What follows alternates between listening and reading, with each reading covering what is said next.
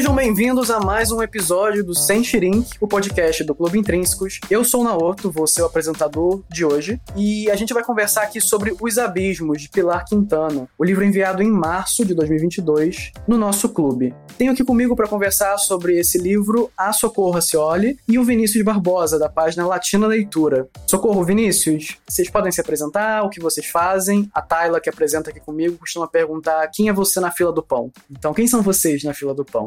Bom, meu nome é Vinícius, eu sou historiador de formação, mas eu gosto de pensar que antes de tudo eu sou um leitor. Desde a graduação eu venho estudando América Latina, sempre foi um tema que me interessou muito. E aí, na pandemia, nesse momento caótico que a gente estava vivendo, eu, eu tive uma reconexão, assim, com os textos de ficção. Voltei a ler mais romances. E como eu já estudava América Latina, foi uma coisa um pouco natural, assim, de eu ir lendo livros latino-americanos que eu já tinha ouvido falar dos clássicos, contemporâneos estavam saindo e eu não conhecia. E aí, fui lendo, lendo, e aquela necessidade de conversar com as pessoas, trancado dentro de casa. Eu acabei criando um projeto, uma conta no Instagram chamada Latina Leitura. E aos poucos eu fui vendo que tinha mais pessoas interessadas também em literatura latino-americana, em compreender nossa identidade latino-americana. E aí é isso. Eu tenho esse projeto há quase dois anos agora e eu falo bastante de literatura e também de história, né? Nunca consigo fugir da história. Então eu sempre tento entender a nossa identidade latino-americana por meio dos livros e da história da nossa região. Bom, eu sou jornalista de formação, mas migrei depois para literatura na pós-graduação, com mestrado e doutorado em literatura. E aí eu tenho duas vidas. Eu sigo uma carreira acadêmica, sou coordenadora de um curso de escrita e criação aqui da Universidade de Fortaleza, um curso para pessoas interessadas em literatura e pessoas que estão escrevendo ou com vontade de escrever e ler melhor. E ao mesmo tempo sigo na paralela uma carreira de escritora, tenho alguns livros publicados. O mais conhecido é o Cabeça do Santo, que é um romance que eu escrevi numa oficina de escrita com o Gabriel Garcia Marques em Cuba, em, em 2006. E foi lá que eu me percebi latino-americana pela primeira vez. O Brasil se isola muito dessa identidade, né, de todas essas questões, por um motivo inicial bem visível, que é a língua, e por outras questões também de afastamento. E aí, depois disso, eu, toda a minha formação e, e leitura e preferência, predileção e amor e paixão é na literatura latino-americana, preferencialmente.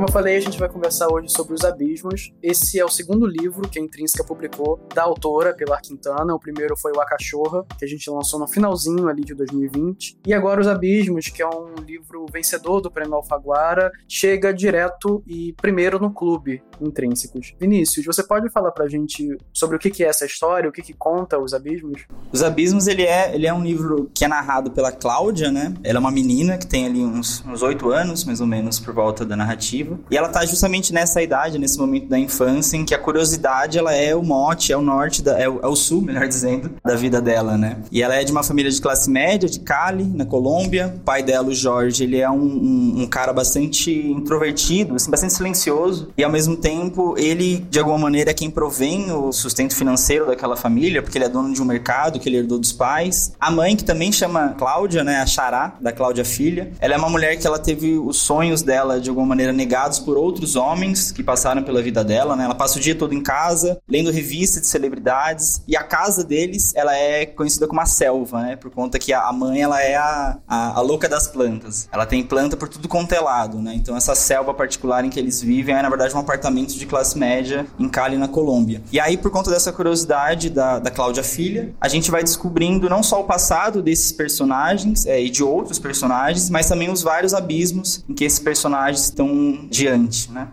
É isso. Se você acompanha nosso podcast, sabe que a gente vai conversar com spoilers aqui. Então tem muita coisa, enfim, de desenvolvimento do livro também, temas relacionados e do final dessa história. Então, se você ainda não leu Os Abismos, dá um pause, lê. É um livro super rapidinho, tá? A gente vai falar um pouco sobre isso daqui a pouco, que apesar do tamanho, ele é um negócio mais pesado ali, que você leva um tempo para digerir. Mas depois você volta aqui e ouve com a gente. Como eu falei agora há pouco, apesar do tamanho, Os Abismos é uma leitura cheia de camadas. Ele traz muitos assuntos que a gente pode discutir. Estava conversando até com o Vinícius agora, um pouco antes da gravação, que eu li o livro, sei lá, em duas horas, mas faz uns cinco meses que eu tô pensando em tudo que aconteceu ali, enfim, revisitando e redescobrindo coisas. É, a Pilar aborda temas como a depressão, negligência sentimental, suicídio, e é uma história muito densa, ela é crua, ela é impactante, e ela faz você ficar extremamente reflexivo sobre como essa criança viu o mundo, sobre como como era essa família, sobre o que levou esses pais a serem daquele jeito. É um livro que tem muita coisa pra gente falar, mas eu acho que a gente pode começar pelos pais da Cláudia. A mãe dela, que também se chama Cláudia, como o Vinícius adiantou, é comparada pela Pilar Quintana, pela autora, a uma Emma Bovary dos anos 1980. Ela não tem Instagram, não tem internet, então ela se aprofunda ali nas revistas de celebridade, nas revistas de fofoca e passa o dia inteiro pensando e desejando essa vida, é, esse universo, né, que os ricos e famosos se inserem. Já o pai dela, o Jorge, é um homem 20 anos mais velho que a Cláudia. Ele cumpre esse papel do provedor, mas ele também se mantém calado a maior parte do tempo.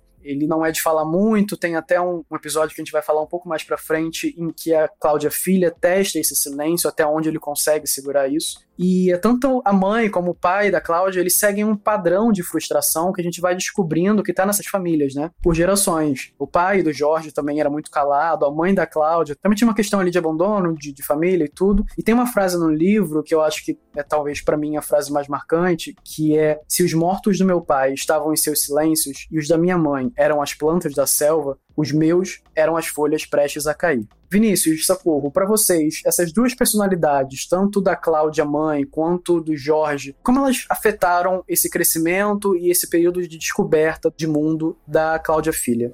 Eu acho curioso porque a Pilar Quintana conta na entrevista que parte do livro foi escrito na pandemia, né? Ela escreveu uma parte na pandemia. E eu acho curioso porque apesar do livro não falar, nem ser nesse período, né, ser um outro período completamente diferente, mas tem uma coisa muito forte, muito presente, que é o tema do confinamento. Tanto o confinamento dessa mãe no espaço de um quarto, confinada no espaço das revistas, cercada por plantas, é um confinamento físico, mas o confinamento em uma situação que não é feliz para ninguém. É uma casa de pessoas infelizes e como essas pessoas infelizes vão lidando com as suas questões. Eu fiquei o tempo inteiro me sentindo, na leitura, me sentindo confinada também, confinada ali, como se ninguém tivesse saída. Para aquele homem não tem saída, porque ele herdou aquele mercado, aquele comércio e ele não tem em nenhum momento uma esperança ou uma força de sair daquilo, daquela situação, ela também. E quem vai poder sair é a Cláudia menor, porque ela não se conforma. O próprio olhar dela, né, curioso para tudo, é, é um olhar de quem está inconformado. Achei muito psicanalítico esse livro, essas latinas são todas muito psicanalíticas, né? Tem sempre muitas camadas ali ditas pela palavra. Eu achei muito isso. Eu fiquei refletindo muito sobre as pessoas muito infelizes que eu conheço e momentos de infelicidade da minha própria vida de pessoas muito próximas, né? Que a vida é sempre cíclica. E eu vi muito, muito nessa chave da metáfora mesmo, de um, de um confinamento que a gente assim, está deixando de viver, saindo dele um pouco agora, tendo pelo menos a esperança de sair. Mas o pior confinamento que é esse confinamento no próprio, sei lá, no próprio medo. Não sei o que, é que o Vinícius acha, porque eu, eu vou sempre ter o ponto de vista mais feminino. É legal ouvir a Socorro falando assim, porque eu não tinha pensado no confinamento, mas na hora que ela falou confinamento fez todo sentido para mim. Porque, de fato, a história se passa muito no ambiente familiar, né? Nesse lugar que tem a ideia do fechado pela ideia da selva, né? Então, essa coisa um pouco inóspita, que é a selva, mas que é também esse ambiente familiar onde a Cláudia, a filha, tá num fogo cruzado ali, né? Porque ela tem de lado um pai silencioso, uma mãe nem tão silenciosa assim, mas os dois vivendo vários abismos e ela ali como uma criança tentando entender o que está acontecendo, né? E aí eu senti, não sei se vocês sentiram isso também, mas que existe uma, uma Cláudia filha um pouco mais infantil, talvez, no início da história, e uma Cláudia filha um, um pouco menos infantil no sentido de conseguir racionalizar o mundo, já mais pro final do livro.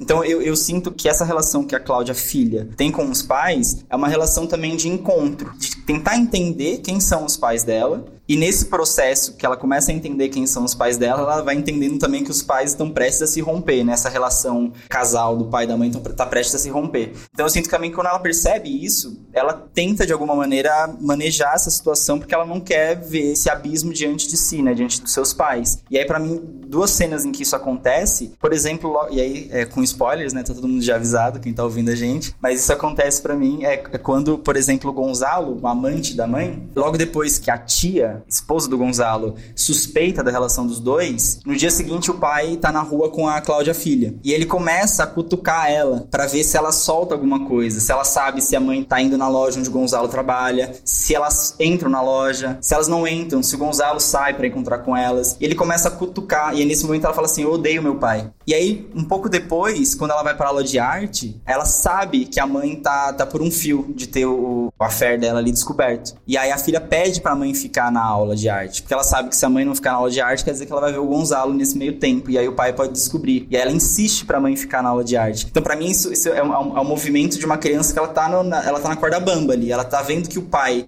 tá tentando descobrir o que tá acontecendo, e se descobrir, talvez o casamento acabe, e que a mãe tá querendo continuar com aquele relacionamento à parte. E ela não quer que isso aconteça porque ela não quer que os pais se separem. Então, assim, é, é, a Cláudia Filha é essa criança, que ela tá tentando lidar com dois caos que tá acontecendo na vida dela. Vocês sentiram que a narradora desse livro, ela era Cláudia mais velha? Ou que era Cláudia criança mesmo? Porque o Vinícius falou isso de uma certa maturidade, talvez. Isso foi até uma discussão que a gente teve aqui dentro da Intrínseca, de que algumas pessoas sentiram que era, na verdade, essa pessoa mais velha, talvez ali na adolescência, ou talvez na vida adulta, rememorando tudo o que aconteceu nessa época, já com uma visão mais formada, mas, claro, sem distorcer os fatos. Ao mesmo tempo em que eu, particularmente lendo, senti que eram, me pareceu uma narração mais neutra. Eu entendo quem acha que é uma pessoa mais velha falando, até porque realmente não tem voz e não tem um jeito de contar histórias de uma criança. Mas também me pareceu muito neutro. Me pareceu que a Pilar quis fazer alguma coisa no sentido de vou contar a história para você, independente se eu tenho 15, se eu tenho 25 ou se eu tenho 50 anos. O que vocês acham disso? Eu acho incrível. Eu li A Cachorra também e me impressionei muito com a narração. A gente trabalha né, na, nos cursos e nas aulas de escrita, destrinchando as partes, o processo de escrita de um romance. Eu penso muito nisso, né? Uma coisa é o enredo, a história, os personagens, o que vai ser contado, e a outra muito diferente é a forma de narrar. Então, só um autor muito experiente e muito talentoso, mas sobretudo muito experiente, consegue é, despertar esse efeito que é maravilhoso, que é um sinal de qualidade do livro, a gente ter percepções, os leitores terem percepções diferentes sobre o tempo, por exemplo, sobre essa voz. É, é incrível que possa existir para você e para mim, para nós três aqui, percepções diferentes desse tempo em que a história está sendo contada, porque isso faz com que a gente pense também como ela enxergaria a história enquanto está acontecendo, as coisas enquanto estão acontecendo, e como é olhar para isso 20, 30, 40, 50 anos depois. E a lidar com o tempo, porque o tempo também é importante, muito importante nessa história, né? O tempo que se perdeu, o tempo que se está perdendo, e conseguir fazer isso na sofisticação da narração sem notar, porque é um texto maravilhoso de ler, leve de ler, bom de ler. Leve, o tema não é leve, mas o texto é leve. Eu fiquei com essa percepção confusa às vezes, e quando eu notei que eu estava com a percepção confusa, eu fiquei achando a mulher mais genial ainda, uma, uma autora mais genial ainda, porque é muito difícil fazer esse efeito né, sofisticado. Quando eu comecei a ler e vi que era uma narradora é, criança, eu não faço ideia, acho que é, é Socorro tem essa noção muito mais clara do, do, que eu, assim, mas eu sinto que como leitor me parece ser muito difícil criar um, um, um, personagem e um narrador criança, porque eu já li livros onde que a criança parece um adulto que racionaliza tudo, usa palavras e, e não, não, só as palavras, mas construções que são que você sente, né? Mais do que você entender de fato, você sente que não parece sair de uma boca de uma criança. E por outro lado, tem livros que eu já li que a criança parece incapaz de compreender o mundo por uma, uma coisa além do emocional, né? E aí eu senti que a Cláudia Filha que narra a história pra gente, ela é a, a Cláudia Filha de 8 anos. Porque aí eu não sei se, se eu tô viajando, mas eu sinto que no começo ela faz muitas perguntas não que no final ela não faça, mas ela faz muitas perguntas, o que para mim é uma característica bastante da curiosidade da criança, né, de manter diálogos com perguntas. Mas para mim tem também algumas cenas mais no início que no final do livro são um pouco diferentes. Por exemplo, sendo bem sucinto, quando ela flagra a mãe e o Gonzalo, os pés, né, da mãe do Gonzalo ali no provador, ela não conta pra gente em palavras no texto que ela entendeu o que tá acontecendo e que ela acha isso ruim. Ela sai dali, ela se vê diante diante do espelho, ela se vê feia diante do espelho, uma coisa abandonada, é, desamparada, e aí ela se esconde nas calças, que eram como algas, e nas camisas, que eram as araras que estavam na loja, né? E ela se esconde ali no meio.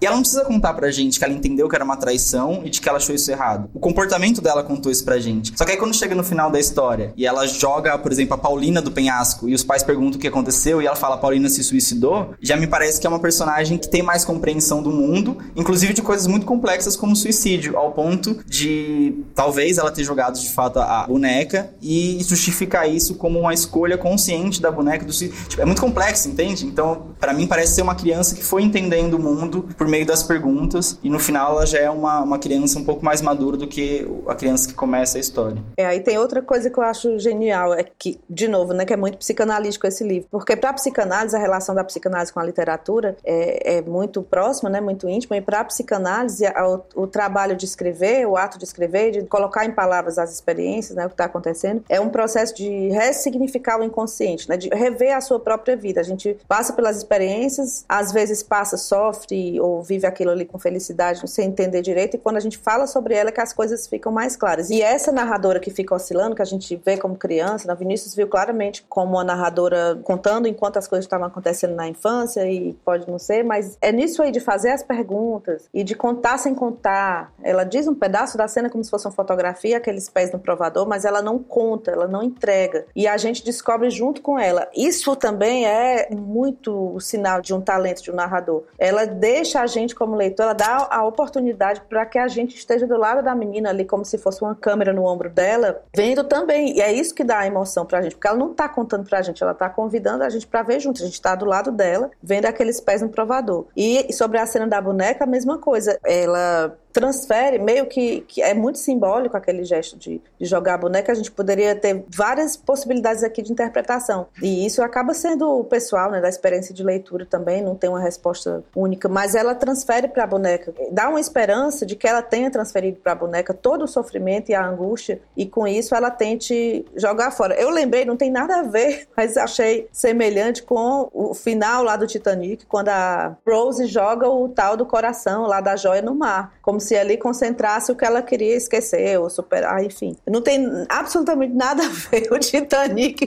com os abismos, mas o jogar fora, né? Essa cena da boneca é engraçada porque ela me tocou um negócio diferente de vocês. E, e, realmente esse papo tem sido muito, muito engraçado nisso, né? Que são três perspectivas muito diferentes. A gente nem sabia o que cada um tinha achado antes, enfim, da gente convidar vocês. Mas o que me chamou muita atenção na cena da boneca, eu não vou lembrar exatamente qual pergunta que o pai ou o mordomo faz pra Cláudia, mas eu, enfim, ele pergunta o que aconteceu, eu acho que ela responde que se suicidou, e aí ele pergunta se ela tava com vontade de se matar, ou terminar a própria vida, alguma coisa do tipo. E a Cláudia responde de fiz um gesto que não significa nada, ou algo do tipo. E é muito. Eu acho que ela ainda não estava formada. É isso, eu acho que ela vai formando o caráter e a maturidade de pensamento dela por causa dos pais. E aí, uma outra coisa também que eu até comentei com o pessoal aqui ontem é que eu estava relendo o livro, enfim, para a gente fazer esse podcast. E quando ela descreve a chegada dela na quinta, nessa fazenda, nesse lugar reservado, ela fala que o lugar é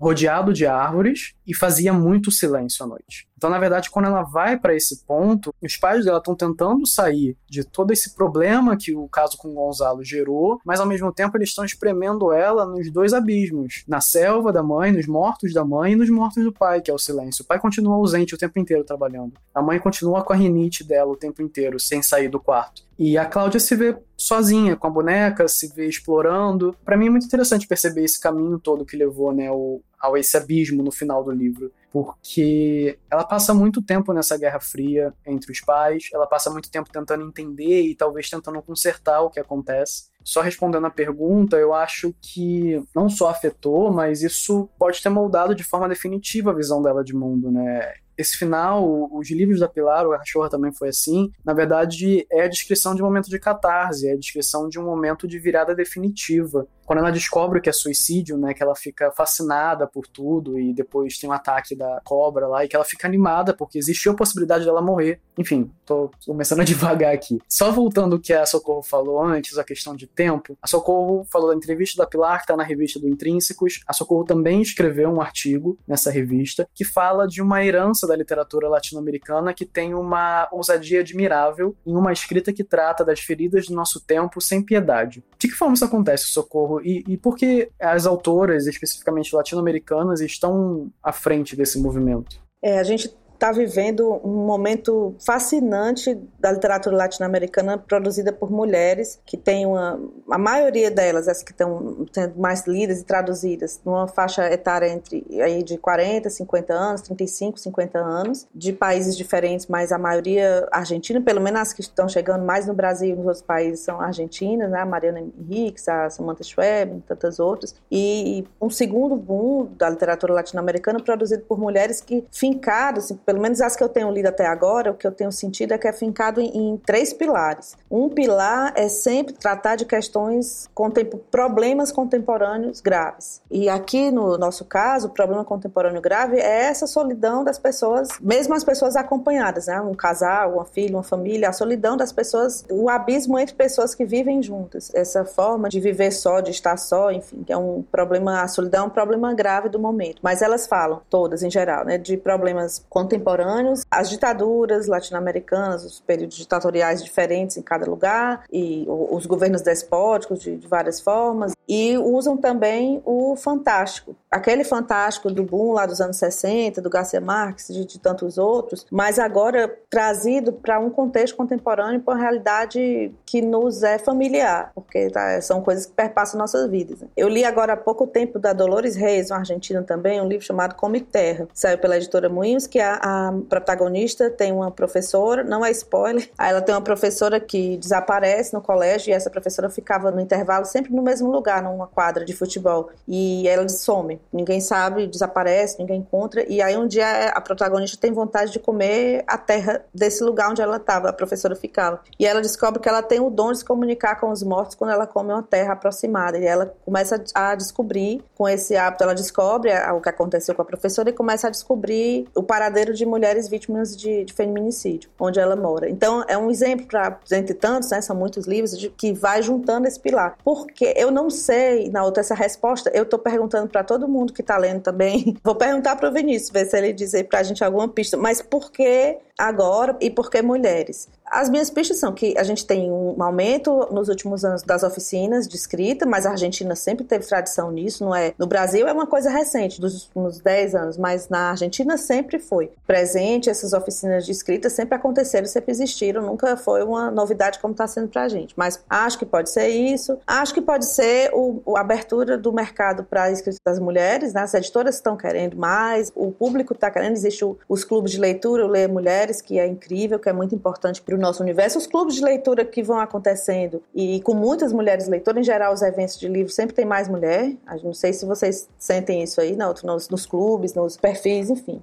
E eu não sei exatamente um, uma resposta definitiva para o porquê, mas eu estou muito feliz, muito animada. Eu acho que precisava. A gente tem questões aí femininas que foram silenciadas por muito tempo. Nos abismos tem isso aí, o casamento. A, a mulher tem uma certa obrigação social de várias coisas, né? A obrigação social de ser mãe, a obrigação social de ser casada. A mulher que não casa ou a mulher que descasa, né? Que casa e, e se separa, ela é tratada de uma forma diferente. Isso é uma coisa social social, estrutural, e falar dessas coisas é muito importante, mesmo quando não são autoras declaradamente feministas, a questão não é exatamente esse caminho, mas falado, por exemplo, o feminicídio é um problema gravíssimo, os números são muito altos. No Brasil é muito alto, nos outros países da América Latina é um número muito alto, porque as mulheres não têm o direito de interromper uma relação um relacionamento e continuarem vivas. Só que tem uma questão diferente do Brasil. Na, as autoras brasileiras contemporâneas tratam de sim dos temas presentes e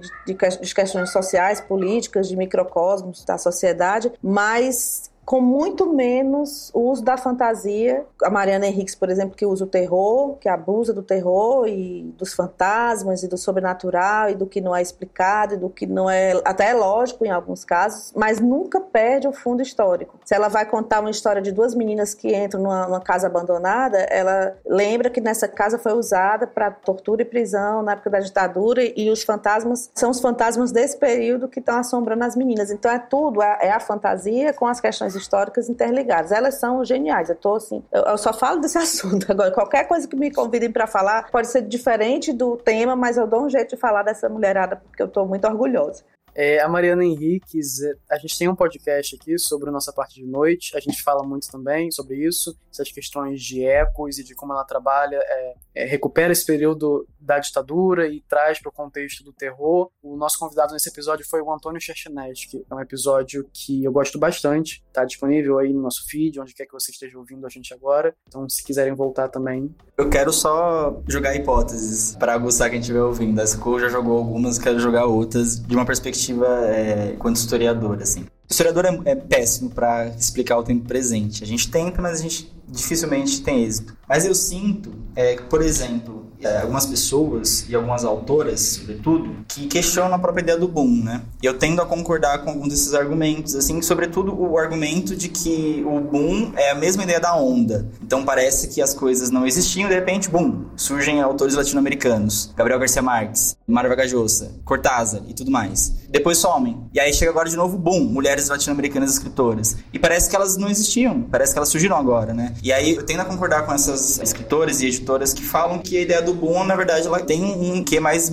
mercadológico, né, do mercado editorial. Porque essas mulheres já escreviam antes do boom dos anos 60, escreveram depois do boom dos anos 60, escreveram antes desse boom e vão continuar escrevendo que as mulheres sempre escreveram. A questão é se elas tiveram espaço para terem esses textos publicados. Minha hipótese enquanto historiador, e eu vou puxar a sardinha pro meu lado, talvez seja uma compreensão não necessariamente da escrita dessas autoras, das redes de autores, etc, mas mesmo do nosso contexto atual, né? A gente vê muitos grupos feministas ganhando cada vez mais protagonismo, conseguindo na América Latina mesmo garantir a lei do aborto, por exemplo. Então acho que esse contexto onde as mulheres estão finalmente conseguindo superar todos os obstáculos e colocarem suas demandas e conseguirem ver essas demandas concretizadas é o mesmo contexto onde essas mulheres escritoras estão vendo seus livros publicados em grandes editoras, circulados para mais pessoas, né? Então eu acho que, enfim, a minha hipótese é que o caminho vai por aí, assim, a gente está talvez vivendo algo que os historiadores não vão conseguir explicar tão bem agora, mas daqui uns 50 anos talvez a gente consiga dar uma coesão pro que está acontecendo nesse nosso momento, sabe?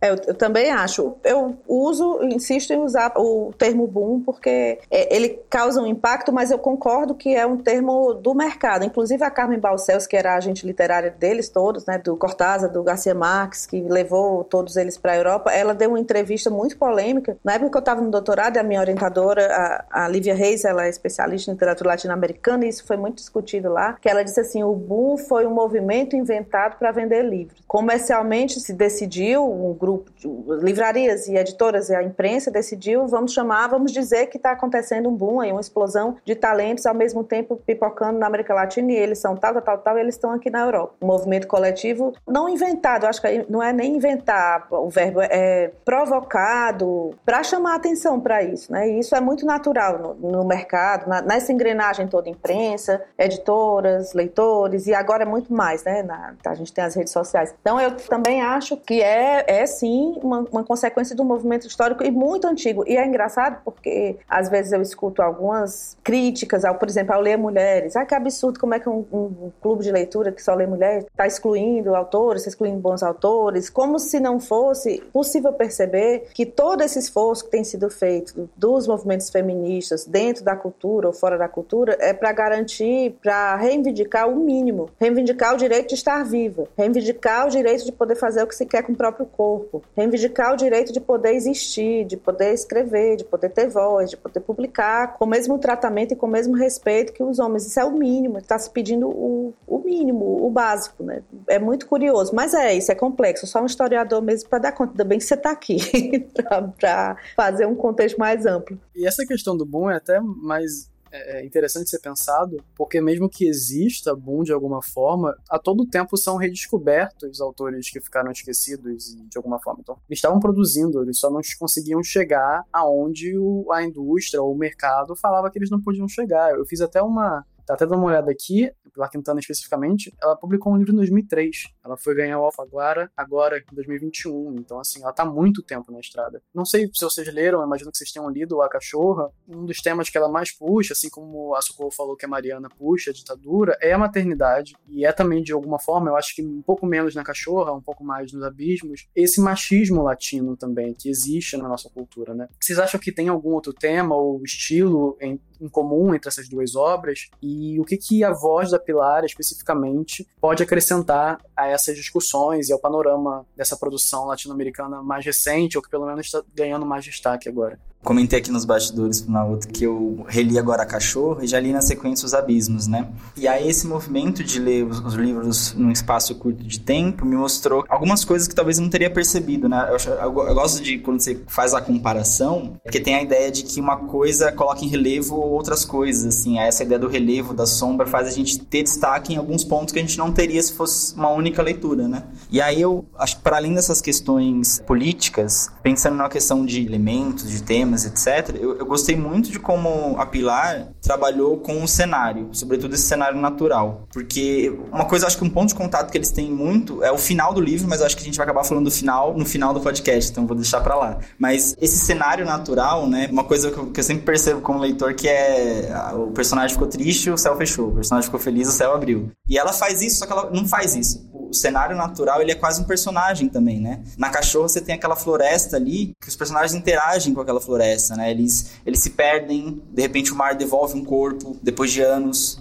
E aí você tem no, no, nos abismos a, a, selva particular ali da, da, casa deles, né? Então você tem ali no final do livro, por exemplo, o vento entra e as plantas dançam. Eu acho muito bonito isso, essa interação do cenário natural com os personagens como eu falei, né, a gente acaba viciando o olhar de leitor de acordo com a formação. Acho que o Vinícius olha para o contexto, que é uma coisa natural do historiador, e eu tenho olhado muito atentamente para a forma de narrar, para a forma de contar, independente essa mesma história, eu fico pensando, né, essa mesma história, essa mesma situação, essa mulher que queria ser mãe não consegue, que é frustrada nesse aspecto e que transfere isso tudo para um animal, essa mesma história sendo contada por outra pessoa, o que é que essa autora está trazendo dela, do ponto de vista dela, da forma de narrar para esse enredo, porque às vezes, muitas vezes, o que vai importar mesmo, o que vai ser determinante é isso. Então, a qualidade da narração da Pilar Quintana está muito nessas chaves que ela vai deixando sem dizer. Então, tem uma coisa na cachorra que é aquele acesso difícil para chegar na casa dela. não tem que pegar um, um barco, é uma coisa sacrificada. Ela não, não, é fácil ela estar em outro lugar. Ela paga um preço para estar naquele lugar onde ela mora, isolada. E isso amplia muito a dor e a gravidade das coisas. Isso é um detalhe pequeno, parece um detalhe pequeno, mas é, vai determinar todo o clima do livro, todo o clima dos personagens. Então, ela é muito hábil com as palavras. A gente está lendo excelentes traduções, as traduções são muito boas. Mas eu li a cachorra também no original. Eu li duas vezes. E já posso dizer assim, que a tradução é muito bem feita, é muito fiel. Mas o que eu reparo mais é nisso, é como ela é hábil na forma de narrar e usar essas chaves metafóricas, né? De como a gente vai, se lê uma vez, se lê duas, três, vai encontrando mais pistas, mais formas de olhar a história.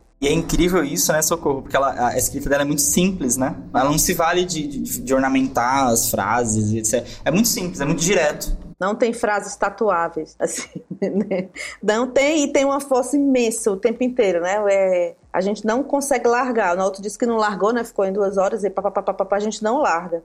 Não, e só vai levando pancada na cara, né? Porque é isso, não tem frase sublinhável, mas também ao mesmo tempo, de vez em quando quebra um parágrafo ali, você tem que dar uma parada, tem que dar uma respirada, pensar um pouco do que acabou de acontecer antes de continuar. Voltando a falar sobre a Cláudia, filha, ela como o Vince falou também no começo, ela tem por volta ali dos oito anos e ela tá vivendo esse momento onde a gente começa a tentar entender as pessoas ao nosso redor, tentar entender é, o, nossos pais, o, além de nossos pais, né, enquanto pessoas, enquanto indivíduos. E como eu falei também lá no começo, é a época em que, por exemplo, ela testa o pai, saindo com ele, indo ao zoológico, para ver até onde ele consegue aguentar o silêncio. É um trecho que eu gosto muito nesse livro, porque ela vai pensando em táticas, em coisas que ela pode fazer para ele falar alguma coisa, em nenhum momento ele fala, e ela também se recusa a falar, ela também se prende ali para poder estimular ele, talvez, a, a, emitir alguma opinião, a perguntar se tá tudo bem, e nada disso acontece. E aí depois a gente tem uma, uma admissão dela de que ela se diz atraída pelos abismos, né, pelos forços do lugar lá onde eles ficam mais pro fim. Ela diz que sente um, uma coisa gostosa na barriga, junto com medo, que ela fica entre a vontade de pular e de recuar. Esse período da infância a gente entende como um período onde as pessoas querem, as crianças querem testar os limites, não só do que elas podem fazer, até como o que, que é aceitável para a sociedade, o que meus pais vão reclamar ou não. Essa curiosidade, essa exploração do mundo parece para Cláudia que vai evoluindo e vai tomando um formato mais sólido, né, no entendimento dela, como a gente conversou agora há pouco. Porque essa questão do suicídio, ela começa a se questionar e ela pergunta para a mãe também, por que que uma pessoa ia querer tirar a própria vida? Por que que essas celebridades que a mãe é tão obcecada, que tem tudo, tem dinheiro, tem fama, tem poder, por que que elas fariam essa escolha?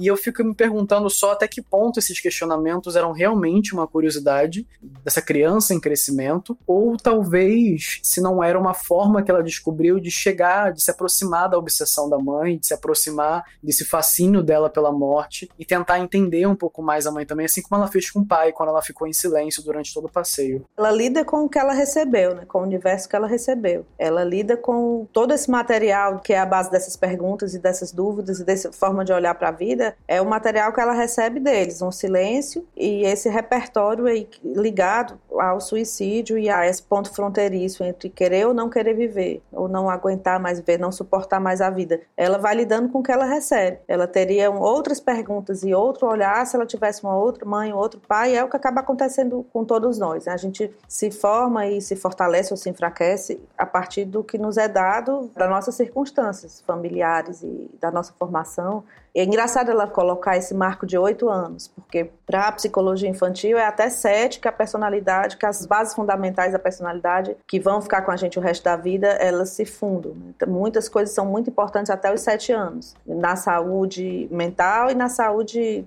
do corpo mesmo, muitas coisas são determinantes. E ela marca essa criança nos oito, como se fosse eu recebia que a minha herança emocional, social, de referências de olhar para o mundo e agora eu vou lidar com isso. E aí, como ela vai lidando, é perguntando e tentando entender pela palavra, em oposição ao silêncio. Acho legal você ter comentado disso porque eu senti lendo que ela não era uma folha em branco, né? Que ela ia absorvendo tudo, estritamente que os pais falavam, as relações que ela tinha com os pais. Eu sentia também que ela já tinha uma bagagem, é legal você comentar isso, porque para mim explica um pouco dessa coisa prévia ao que seria o que a gente tem no texto, né? Eu sinto isso também, né? Eu já ouvi dizendo assim que crianças e cientistas são muito parecidos, né? Os dois partem de uma pergunta e fazem testes para ver se funciona. Se não funciona, faz outro teste. Se funciona, a vida que segue. E aí eu sinto que ela vai fazendo isso que a Socorro comentou mesmo. Ela vai testando, né? E ela compreende muito rápido, né? Ela sabe, por exemplo, quando a mãe tá com rinite que é o eufemismo para, enfim, eu acho para depressão nesse caso, pelo menos para uma tristeza muito forte que a mãe tem. Então ela faz os testes, ela vai forçando a mãe, e aí chega uma hora que a mãe dá um grito, que a mãe manda ela parar, ou que a mãe simplesmente olha para ela com, com um certo olhar que ela já identifica que ela chegou no limite da mãe, e ela não vai insistir mais. Com o pai é a mesma coisa, ela, na outra comentou do caso do, do, silêncio, né, que eles passeiam, ela previamente fala assim, vou botar meu pai em teste, vou ficar em silêncio, vou ver até onde ele vai. Então é muito legal mesmo que ela vai testando para ver quais são os limites dos próprios pais e das relações que ela estabelece com os pais, né? E aí isso vai construindo ela enquanto uma adulta em potencial, uma adolescente em potencial. E aí, chegando mais pro final do livro, a gente tem o que parece ser uma melhora da mãe de Cláudia, antes de ter mais uma piora, né, que é o momento que eles voltam da quinta, depois de toda a resolução do caso da Rebeca, que eles encontram o corpo, né. A Cláudia mãe reconhece que ela não é uma boa mãe, ela arruma um emprego, mas aí um pouco depois a rinite dela volta a atacar. Quando a Cláudia pede ajuda para fazer um trabalho da escola e a mãe faz o trabalho da forma em que foi pedido para não ser feito, e ela é envergonhada em frente à turma, ela assume essa responsabilidade também na escola. Ela entende que essa mudança que houve na mãe foi temporária. E para mim essa é a hora da virada na Cláudia, quando ela realmente chega à conclusão de todo, entre muitas aspas, o experimento social que ela fez com os próprios pais durante esse período do livro, e também o momento em que aparece o último e maior abismo do livro, que é essa distância, esse distanciamento, esse vazio que nasce entre a mãe e a filha naquele momento. A Cláudia volta revoltada, falando que quer que a mãe morra, que vai cortar o cabelo dela. E é muito interessante ver como, olhando em retrospecto, a partir daí, como a mãe estava sempre se segurando na filha e puxando ela para um abismo, às vezes na tentativa de se salvar, ou de só encontrar uma pessoa igual e passar essa herança maldita, né, de alguma forma, assim como foi passado para ela também. O que vocês entendem do título do livro, né, Os Abismos? Quais são esses abismos? Acho que a gente falou muito dos abismos aqui sem falar quais são, né, sem dizer que é exatamente isso, mas o silêncio eu acho que é um dos maiores. O silêncio do pai, o silêncio do lugar, da floresta, o silêncio sobre as coisas que não têm resposta, as perguntas sem resposta. É o abismo geracional, eu acho o choque geracional que sempre existe entre filhos e pais, quase sempre, né? Às vezes é se lida com isso melhor ou pior, mas sempre existe. São muitos abismos físicos, né? Eu fiquei pensando na palavra abismo, qual é a minha sensação? É algo para onde você cai, ou é jogado, ou cai porque quer, mas onde você cai e tem muita dificuldade de voltar, ou às vezes não consegue nunca mais voltar. O abismo tem aquela referência de abismo do audiovisual, principalmente nos desenhos animados, nas histórias em quadrinhos, aquele eco do abismo. A minha referência de abismo tem um eco, assim, daquela queda que silencia, um trágico e catastrófico. Eu não consigo ver abismo de uma forma positiva. Eu vejo sempre de uma maneira algo doloroso, de onde talvez você não consiga voltar. E ela tem muitos, mas ela está tentando voltar. Uma coisa que acho que a gente não comentou é o fato dos nomes serem iguais isso que você comentou agora na outra, dela, da mãe ficar puxando ela para esse abismo e já começa com os nomes. Isso do nome é muito, eu acho muito forte no livro também. Enfim, eu acho que todo mundo vai ver abismo também. Eu estou vendo aqui os meus e vocês viram um de vocês. Eu acho que todo mundo vai ter uma definição para abismo de outra forma, mas é muito forte que ela tenha escolhido justamente esse título para o livro, que a gente passa o livro inteiro pensando nele. Para mim tem uma outra coisa simbólica dessa ligação geracional, que é o início da selva. Não sei se vocês lembram como é que começa a selva selva, mas eu tinha até anotado aqui que a selva ela começa quando os pais se mudam para esse apartamento e aí os vizinhos tinham deixado uma planta em folha larga, listas brancas, alguma coisa assim. Os vizinhos tinham esquecido essa planta na varanda. E aí a mãe, quando vê a planta, lembra que essa planta era a mesma que a mãe dela tinha.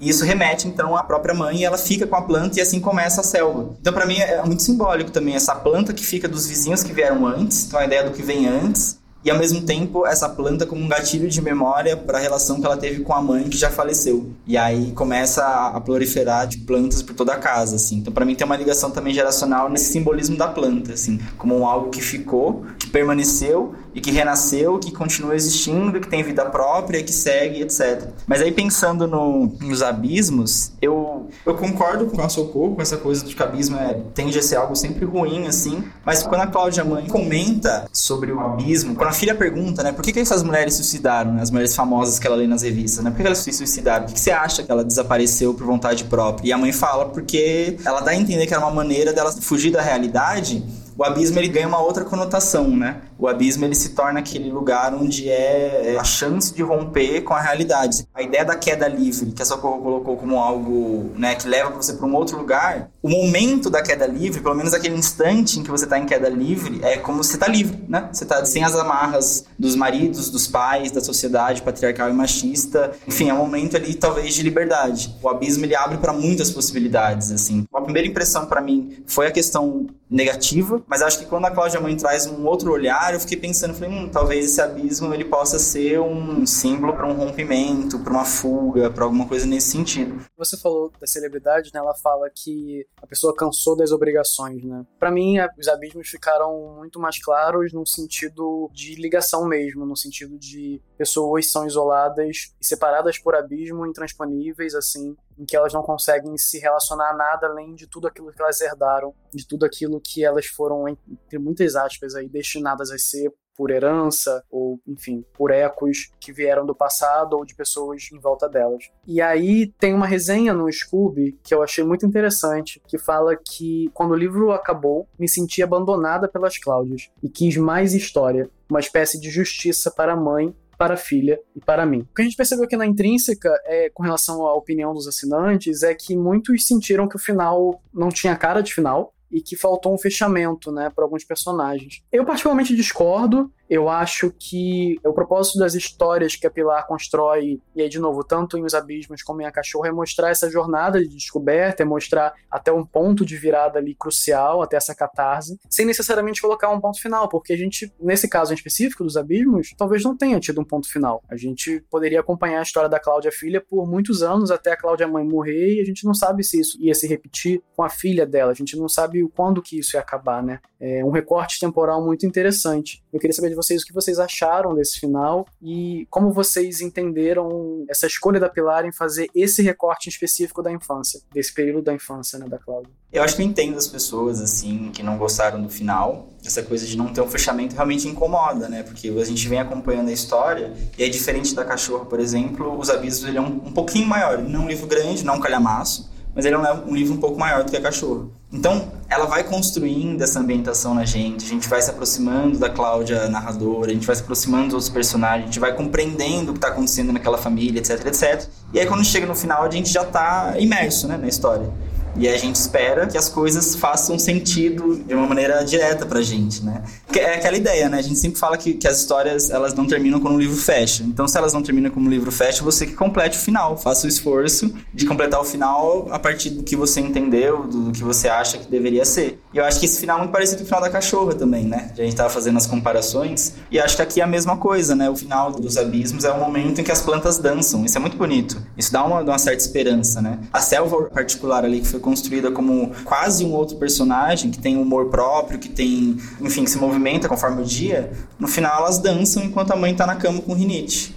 E aí você completa pro lado que você, se você tá vendo o copo meio cheio, você vai achar que as plantas dançam e por isso as pessoas dançam e estão felizes e vai dar tudo certo. Ou se você tá vendo o copo meio vazio no final do livro, você vai achar que só é as plantas que dançam mesmo, as pessoas vão seguir com as suas rinites e, e seus abismos particulares. É, eu entendo essa frustração também, porque tem um autor, o Robert McKee, que é um professor de roteiro, um autor americano muito conhecido, já é um senhor e bem idoso, e ele fala no livro dele, no Story, que todo autor tem que dar o final que o leitor quer de uma maneira que ele não espera. Todo leitor vai nutrindo expectativa de final quando está acompanhando o livro, então fica, eu quero saber o que é que fulano fez com fulano, como é que se resolveu isso, como é que isso aqui aconteceu, e vai construindo uma teia de relações entre os personagens e espera que tudo seja resolvido. Mas é, a Pilar Quintana deixa a gente no abismo sem todas essas respostas, porque a preocupação dela, e foi uma coisa que a gente falou aqui o tempo inteiro disso, a preocupação dela como narradora é apresentar o percurso de pensamento de uma menina, de uma, talvez em alguns momentos mais velha, mais nova,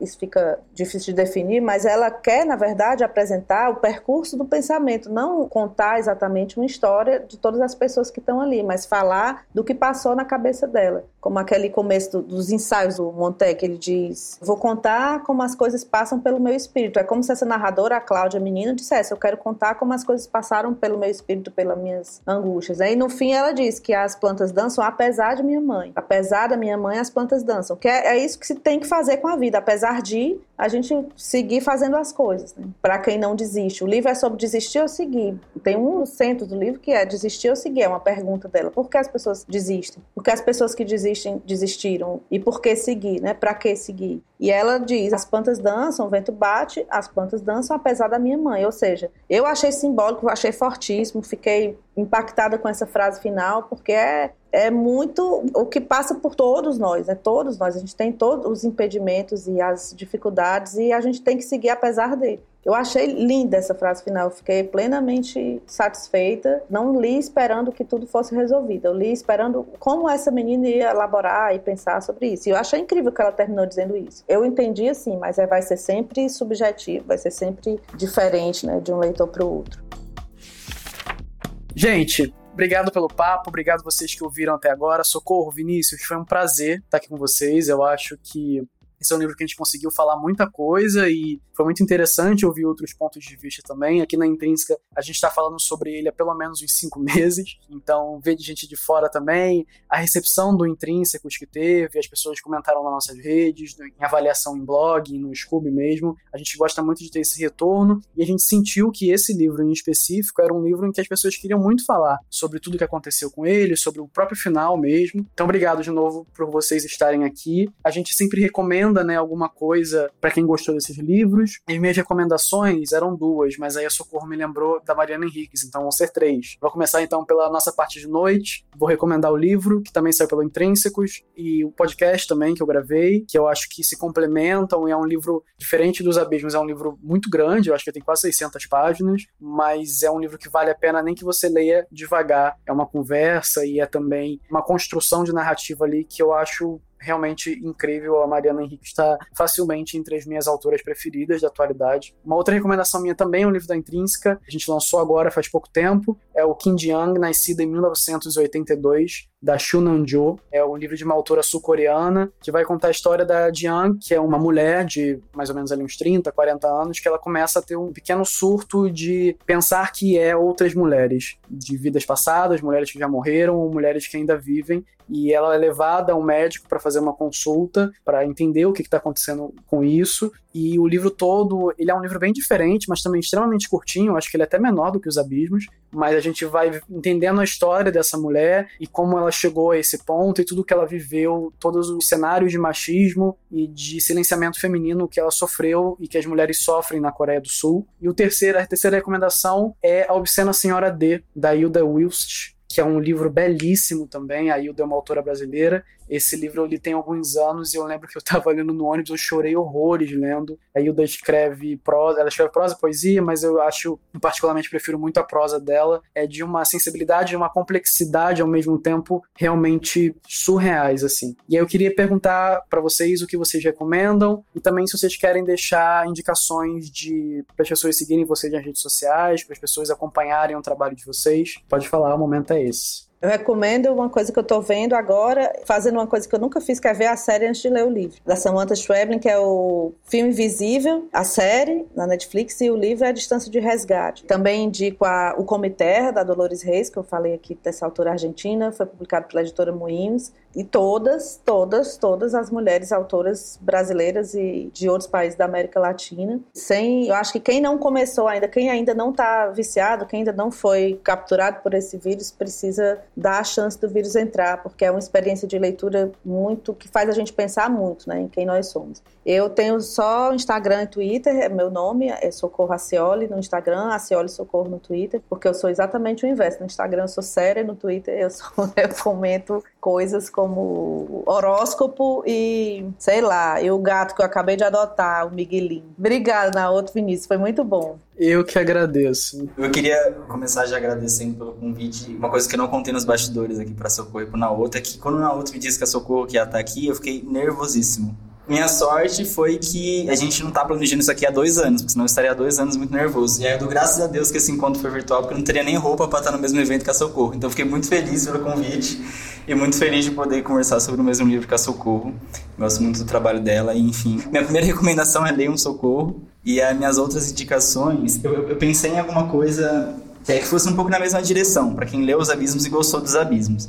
A primeira ela é um, um pouco mais meu pezinho na história, então para quem gosta de história, um livro que eu recomendo é Notícia de um Sequestro, do Gabriel Garcia Marques. Eu sei que muitas pessoas chegam na literatura latino-americana pelo Gabo, sobretudo pelos Cem de Solidão. E muitas pessoas leem algumas outras coisas do Gabo para além de Cenas de Solidão, mas acabam não entrando em contato com os livros de não ficção ou de jornalismo literário do, Gabriel Garcia Marques. E para mim, Notícias de um Sequestro, além de ser uma das coisas mais incríveis que eu já li na vida, ele é um livro que fala justamente da violência na Colômbia, nesse contexto onde se dá a história da Cláudia nos abismos. Então, se você leu, tem um momento ali no livro dos abismos que eles falam dos guerrilheiros, fala da violência, a mãe tem todo um discurso de classe média contra Cuba, aquela coisa um pouco superficial. E aí, enfim, enfim, Colômbia estava vivendo um momento de muita violência naquela década de 80 e o Gabriel Garcia Marques aborda essa questão do narcotráfico, do Paulo Escobar, sim, apareceu o Paulo Escobar, e além de ser um livro muito bem escrito. Você vai ler esse livro, você vai querer terminar ele logo porque, assim, é uma leitura muito envolvente.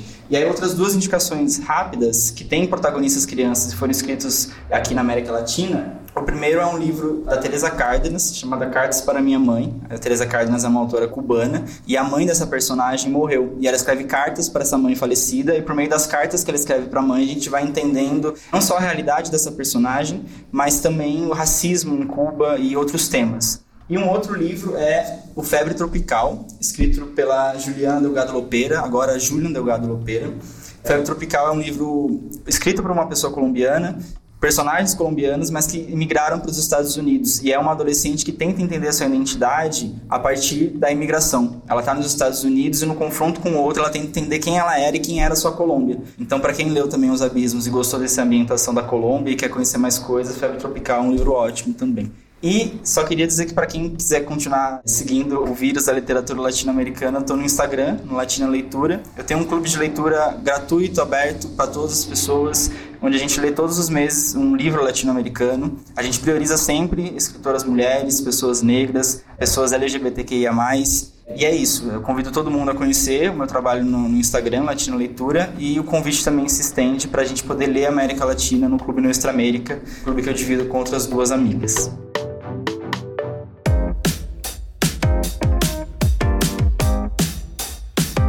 Gente, quero agradecer de novo Socorro e Vinícius pela participação. Mês que vem tem episódio novo do podcast sobre a última coisa que ele me falou. A gente se vê por lá. Falem com a gente nas redes sociais. Um beijo e até a próxima.